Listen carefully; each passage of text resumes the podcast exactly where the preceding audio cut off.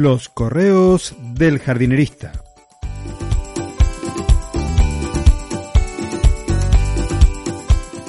El episodio de hoy, un vergel en el desierto. Si hay algo poco probable, es encontrar un vergel en el desierto, a menos que inviertas mucho dinero y esfuerzo constante. Puede también que se den las siguientes tres cosas. Que justo tú vivas en un desierto. Que el tiempo te sobre para trabajar en el jardín. Y el dinero no sea un obstáculo para ti. Si es así, yo no tengo inconveniente de que me contrates para materializar tu sueño. Dejando las bromas de lado, o no, lo que quiero en realidad hoy es que pienses en algo muy distinto a lo que imaginaste desde el principio de este correo. Un jardín en el que casi no tengas que intervenir para que se vea bien. Un jardín de fácil conservación. Si he de marcar un sector que sea el que más tiempo necesite para ver y mantenerse bien, es el césped.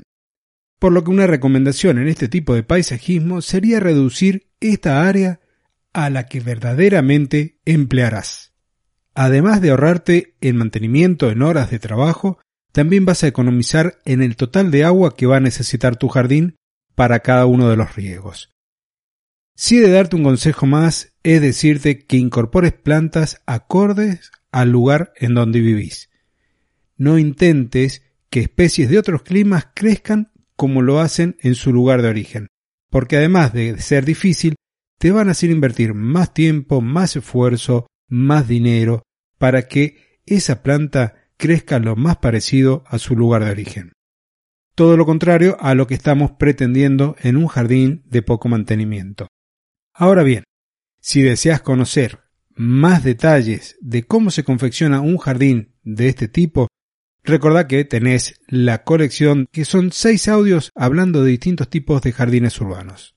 Y la postdata de este correo es que si estás buscando conocer las características de un jardín italiano o un francés, no lo vas a encontrar en esta colección de audios. Pero si pensás en hacer un jardín de poco mantenimiento, la recomendación es elegir plantas acorde al lugar donde vivís, seleccionarlas y agruparlas en función de sus requerimientos hídricos, porque te va a llevar menos tiempo cuidarlas y además tener las áreas de césped que realmente vas a utilizar. Y este fue el consejo de hoy del jardinerista.